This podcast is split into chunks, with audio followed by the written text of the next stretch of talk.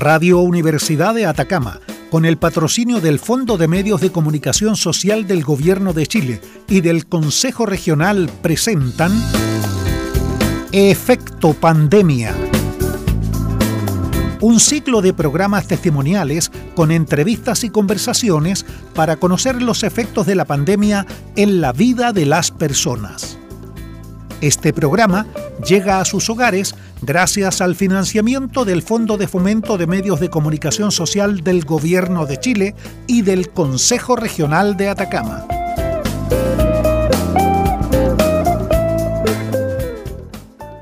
En la emisora universitaria estamos iniciando un nuevo programa Efecto Pandemia programa que es patrocinado por el Fondo de Medios Social del Gobierno de Chile y del Consejo Regional de Atacama.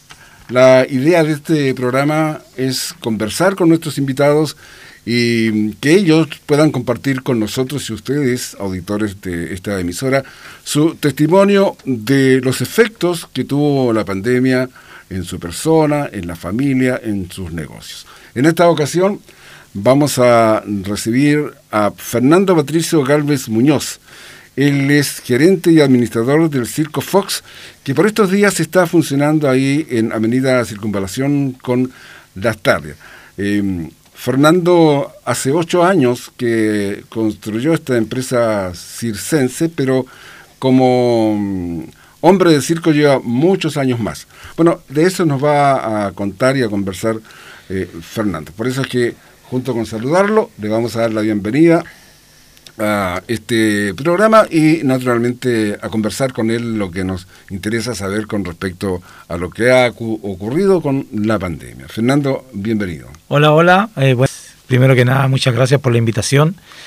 Eh, agradecer a la emisora y a todos los radioescuchas por la eh, invitación a compartir nuestro testimonio, nuestro relato eh, y a la vez invitarle a la gente que el circo está ubicado en circunvalación con las carrias y que tenemos todos los días de lunes a viernes una función a las ocho y media de la noche y el sábado y domingo a las 18.30 y 21 horas. ¿Podemos dar a conocer los valores de las entradas? Eh, muy barato, muy barato. El circo está de vuelta, eso es lo más importante para nosotros. Eh, en algún momento ¿no? de esta situación tan compleja que estábamos viviendo y que era muy incierta ¿no? Eh, en, en, los inicios de la pandemia, eh, ¿hubo un desánimo de parte de ustedes de que pues. esto no lo iban a poder superar, de que había que buscar alguna manera de, de poder salir adelante y, bueno, si no podían trabajar el circo, ¿tenía que haber otra forma de poder subsistir? Eh, sí, pues lógicamente los ánimos se, se decaen. Hay familia detrás de uno, están los niños, que es lo más importante. Cuando ya logramos un poco reivindicar lo que fue enero, eh, ya en febrero, fines de febrero, se empezó a avisar lo de la pandemia. Entonces, como yo circo, como circo más pequeño, yo venía delante de los más grandes que venían detrás, que estaban en La Serena, en Coquimbo, Ovalle. Entonces yo me arranqué a Calama con mi circo pequeño. Y en Calama tuvimos 10 días de muy buena recepción. Y justamente el 15 de marzo se nos deja caer la pandemia y yo quedé varado en Calama. Cuando usted dice varado, o sea, eso eh, significa que no se podían mover, no, se podían no, pues el, efecto pandemia se, se, dejó caer, pero de un golpe. Ya se limitaron los aforos desde el, desde el día domingo 15 al día martes, ya no teníamos aforo para seguir trabajando. Bueno, y no pudiendo trabajar, lo que naturalmente no les eh, permitía eh, recibir ingresos. Ingresos, claro. Eh, ¿cómo, ¿Cómo sobrevivieron? A ver, yo estuve como dueño de circo, como, como jefe de familia. Detrás mío hay, hay un equipo de trabajo, del cual algunos tuvieron que irse. Y los familiares míos, que son mis sobrinos, mis hijos, lógicamente se quedaron conmigo. Claro. entonces, se deja caer la pandemia y yo estuve dos semanas más, desde el 15 en adelante, armado con el circo en Calama. Pensando que esto podía ser, no sé, pues más... más una cosa pasajera. Claro, una cosa pasajera. de meses solamente. Claro, de, un, no sé, pues de un mes. Pero cuando ya se empezó a alargar la situación y las lucas se empiezan a acabar, entramos a preocuparnos. ¿De qué íbamos a sobrevivir? ¿Qué íbamos a hacer?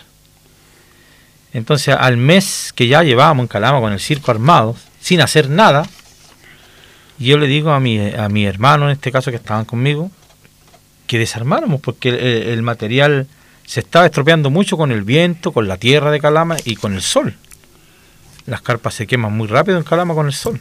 Complicado. El, clima, de Calama es complicadísimo. Ya estábamos a ver en marzo, abril, ya se nos venía mayo y se venía el invierno. Entonces, pues, como todo el gremio circense tenemos contacto por un chat que tenemos en, por intermedio del sindicato o por la asociación EMARCIS, que es la Asociación de Artistas y Empresarios Circenses, eh, algunos compañeros que estaban varados para el sur eh, se empezaron a reinventar. ¿Cómo? Vendiendo los productos que se venden en el circo, en la calle. pero en los móviles de propaganda. Y empezó a resultar así se reinventaron. Así nos reinventamos. Entonces, cuando yo llevo dos meses sin trabajo en Calama, con escasas lucas, eh, le digo a mi señora, yo voy a salir a venderle. Porque esto ya se nota que viene para algo. Entonces, con mi señora, ya salgamos a vender. ¿Y qué hacemos? Empaquetar palomitas, eh, meter los algodones en, potes de, de, medio kilo, de esto de de plástico, hacer churros y llevarlos en, a luzas. ¿Qué más? Las manzanas confitadas, también confitarlas con tanto con caramelo y meterla dentro de un frasquito para que duraran más. Y salí a vender. O sea, tomaron en cuenta todas las medidas sanitarias que, había que hacerlo. se requerían para poder vender. Había que hacerlo. ¿Por qué?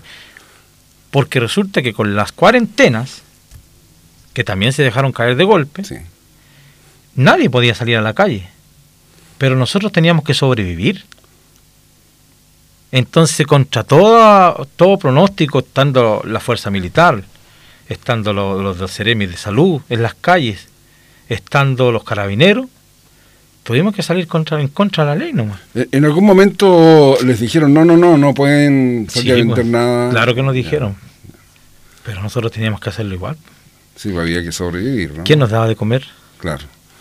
Yo estuve a todo esto, volviendo al tema, eh, empezamos a ver frutos con las ventas.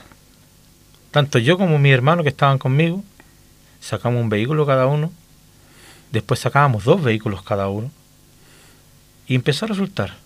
Y gracias a Dios eso nos dio para sobrevivir durante este año y diez meses que nosotros tuvimos sin hacer circo. Yo lo observo y puedo apreciar usted un grado de emoción al, relatar esto que les tocó vivir. Es que emociona porque, a ver, una persona que está acostumbrada a vivir de un rubro, yo como usted dice, como le explicaba yo, yo soy cuarta generación de familia circense, yo no he hecho más en toda mi vida que trabajar en el circo, así como había mis padres, así como había mi abuelo. Entonces una persona que tiene toda la vida un mismo rubro, reinventarse y hacer otra cosa, donde mucha gente de afuera que no es del circo estaba quedando sin trabajo por diferentes motivos, por efecto pandemia o efecto de estallido social, ¿qué hacíamos nosotros? Claro. La gente de Calama nos apoyó mucho. ¿En, qué forma? En la forma que ellos nos compraban nuestros productos. Porque ellos sabían que nosotros éramos del circo. Ya llevábamos tres meses en Calama. Yo estuve 11 meses en Calama 11 meses en Calama. Y junto con mi hermano, yo les digo, las ventas ya, eh, esto fue en, empezamos a vender nosotros a, fines de abril. Y le digo, yo voy a emigrar de Calama porque el invierno la pasé muy mal. Yo nunca, de toda la vida que llevo en circo, ni siquiera viviendo en carpa, usted sabe que antaño, antaño, bueno, en mi época se vivía en carpa. Hoy en día todos tienen casas rodantes y vehículos, pero cuando yo era niño, hasta los 15 años, tuve carpa. Los circos tenían carpas para vivir, no tenían casas rodantes todavía. No habían carromatos. No habían carromatos. Entonces, pero yo nunca había pasado, teniendo mi casa rodante con calefacción, nunca había pasado tanto frío como el que pasé ese invierno en Calama. Sí, es complicado el, invierno es calameño. Es muy complicado el invierno calameño. Eh, es muy helado, eh, hace demasiado frío. Es, otra clase de frío, no es el frío que uno está acostumbrado a vivir en La Serena o en la quinta región. Este es un frío que cala los huesos. En, donde el agua en la mañana amanecía pero congelado. Ahora, en, en, el ámbito eh, de la salud o en el aspecto de la salud tanto personal como es su caso y de la familia, eh, ¿alguien se infectó de la pandemia? Afortunadamente de mi familia, de los que estábamos varados en Calama, no. No. Ninguno. Tengo que agradecer mucho a Dios. Eh, yo siempre he dicho, Dios al, al cirquero, al circense, no desamparó ninguno. No, no, no nos desamparó, pero de, ninguna manera. Y ustedes están bastante expuestos porque estaban. Nosotros estábamos más expuestos que cualquiera. claro, nosotros estábamos a la intemperie. La intemperie. El, terreno en Calama, bueno, usted también fue de Calama y sabe que el lado del mall, cuando salen los temporales de tierra en Calama, y viviendo en Carromato, parecíamos empolvados. Sí, me imagino, me imagino. Y, y cuando se ve con las manos atadas, sin saber qué hacer y sin que las autoridades, a nosotros como exponentes de la cultura, nos den alguna solución o alguna manito. ¿No la recibieron? No. Yo estuve 11 meses en Calama y usted cree que la municipalidad se acercó a preguntarme si yo estaba bien. Nada, nada, nada, nada, nada, nada. Siendo una ciudad con tanta plata. Nosotros estamos muy, pero muy agradecidos del alma y del corazón con la gente de Calama, donde yo estuve 11 meses. Y muy agradecidos de la gente de Copiapó, Tierra Amarilla, Paipote, que nos apoyaron durante estos próximos 10 meses desde que yo me vine de Calama.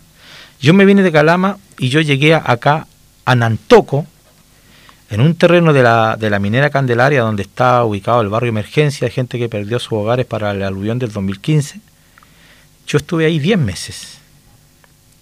O sea, si yo me vine la última semana de enero, bien digo, y me instalé acá en Nantoco, donde la gente, los vecinos nos recibieron muy bien, demasiado bien, donde la minera nos tenía luz y agua durante todos los 10 meses que estuvimos ahí, sin cobrar un peso. O sea, nosotros a quién tenemos que agradecerle es a la gente, a la gente que nos apoyó comprando nuestras ventas, a la gente que nos apoyó llevando víveres sin pedir. Hay gente que hacía campaña, gente que hizo campaña llevando los víveres nosotros sin pedir, porque nosotros, eh, si bien es cierto, con las ventas se nos mejoró un poco el, sistema de vida, eh, no, no pedíamos nada, pero la gente nos veía que no estábamos en lo que, en lo que nosotros realmente nos gusta, que es el circo. Yo he podido apreciar y soy testigo de que las personas son muy solidarias con los trabajadores circenses.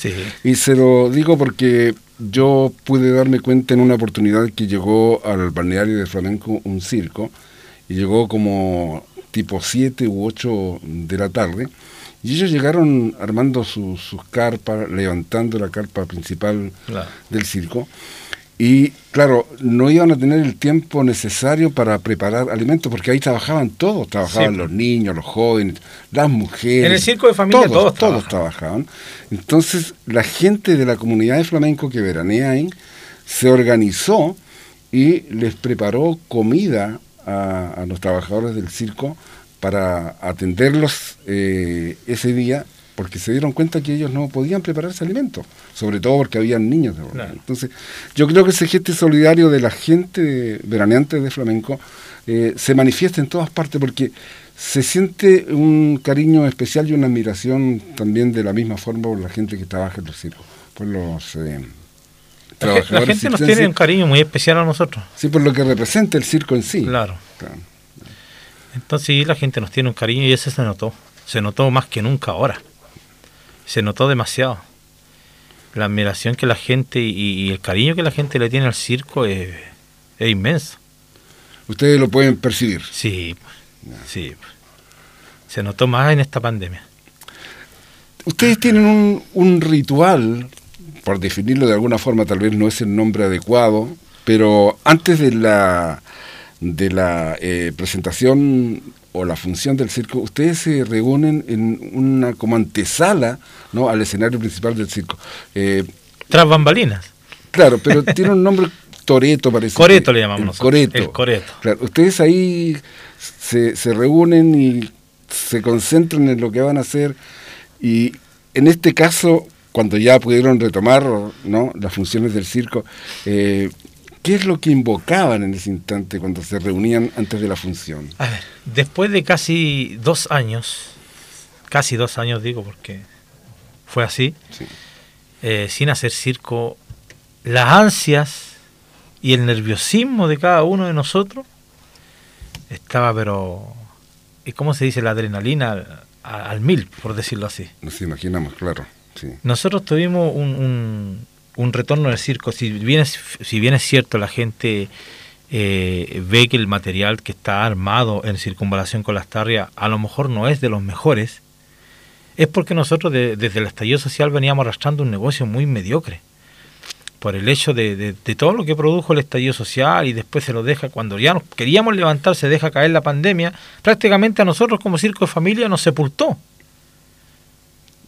Y a muchos, a muchos compañeros y colegas de, de, circo, que cuando ya llevábamos un año y dos meses o un año sin trabajar como circo, muchos quisieron vender sus materiales.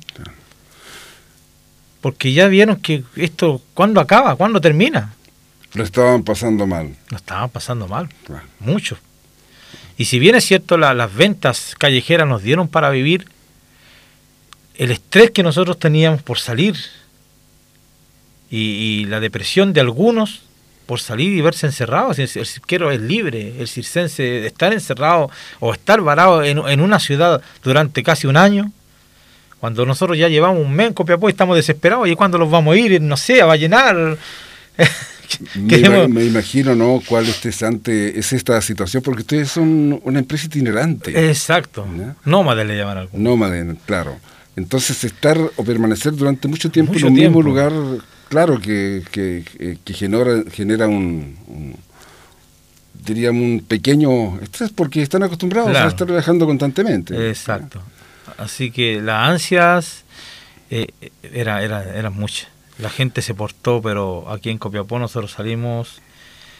Si bien es cierto, nos dieron el vamos para el Día del Niño. Nos mm. dieron el vamos en cuanto eh, ya subieron más los aforos, pero uno como circo de familia eh, costaba pensar y las pocas luquitas que teníamos guardadas, arriesgarlas para salir a trabajar, no sabiendo cómo iba a reaccionar la gente.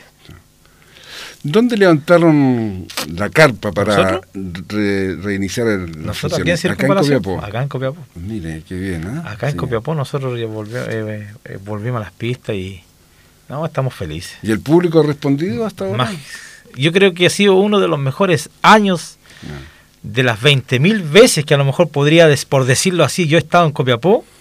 Este ha sido uno de los mejores años que, que, que ha estado Copiapó en cuanto a circo. La primer, el primer fin de semana nosotros debutamos el 5. El primer fin de semana nosotros el día viernes, en la mañana, estaba vendido todo el fin de semana. Por el aforo limitado que tenemos. Claro. Eso también refleja en, alguna forma la ansiedad que tenían los habitantes de Copiapó, claro, de, el público en general. Yo creo un espectáculo de esa naturaleza, claro, ¿no? Claro. Y se notó.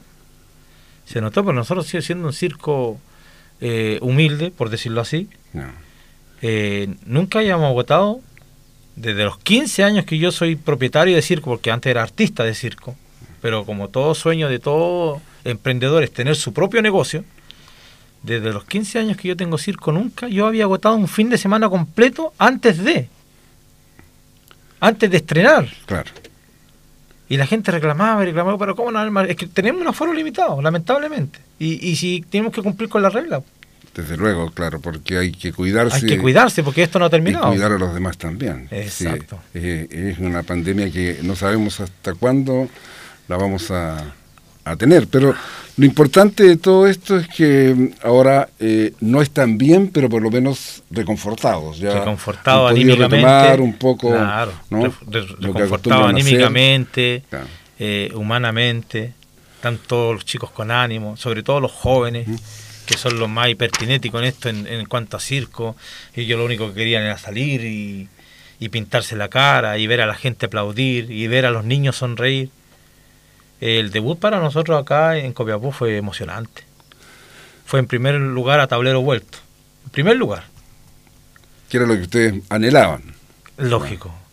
El aplauso que la gente dio a la función, al terminar la función y de pie, fue algo emocionante que a mi hijo se le cayeron las lágrimas. Me imagino, claro. Un muchacho de 16 años, el otro de 15, el otro de 18.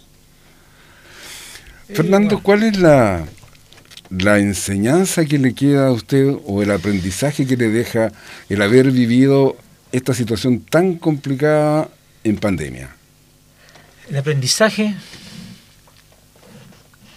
que el sobrevivir depende de uno.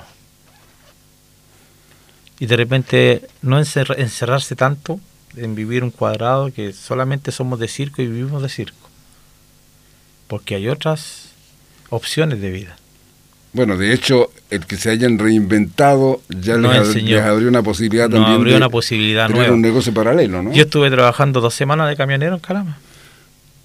Levantándome a las cinco y media, seis de la mañana y terminando, o, sea, un horario de, jornada como cualquier ser humano, que el que nosotros como cirqueros no tenemos porque el cirquero se levanta a las nueve y media, desde la mañana. Eh, si para nosotros todo lo contrario de ustedes. Ustedes descansan el fin de semana, nosotros trabajamos el fin de semana. Y, a veces todos los días también, ¿no? Claro, nosotros de lunes, de lunes a jueves prácticamente no, trabajamos porque la gente la, la, labura diariamente. Entonces también llegan cansados a su hogar en ir al circo mitad de semana. Lo que ha pasado ahora en pandemia, que la gente ha ido al circo todos los días. Todos los días.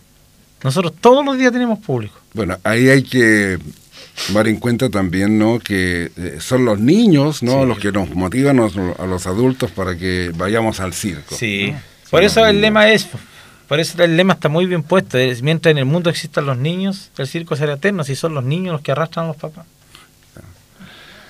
Qué buen testimonio nos ha entregado eh, Fernando de los efectos que tuvo la pandemia en su empresa circense y naturalmente cómo se reinventaron para subsistir durante todo el tiempo que debieron permanecer en, la ciudad de, Calama porque no se podían trasladar, no podían funcionar. No eh, podíamos trasladarlo por muchos motivos. Porque no se podía trasladar de ciudad a ciudad, porque el gasto que significa trasladarse de Calama a Copiapó, que era la ciudad más cercana que podíamos venirnos nosotros, para poder seguir vendiendo eh, era, era alto. Nosotros, por, yo invertí 4 millones de pesos para poder venirme de Calama a Copiapó. Por eso estoy muy agradecido de la gente. Porque la gente aquí nos, nos respondió con la venta. Y nos preguntaba, oye, ¿y usted de dónde son? ¿De circo? ¿Y el circo dónde está? Hasta allá. Y nos fuimos haciendo clientela.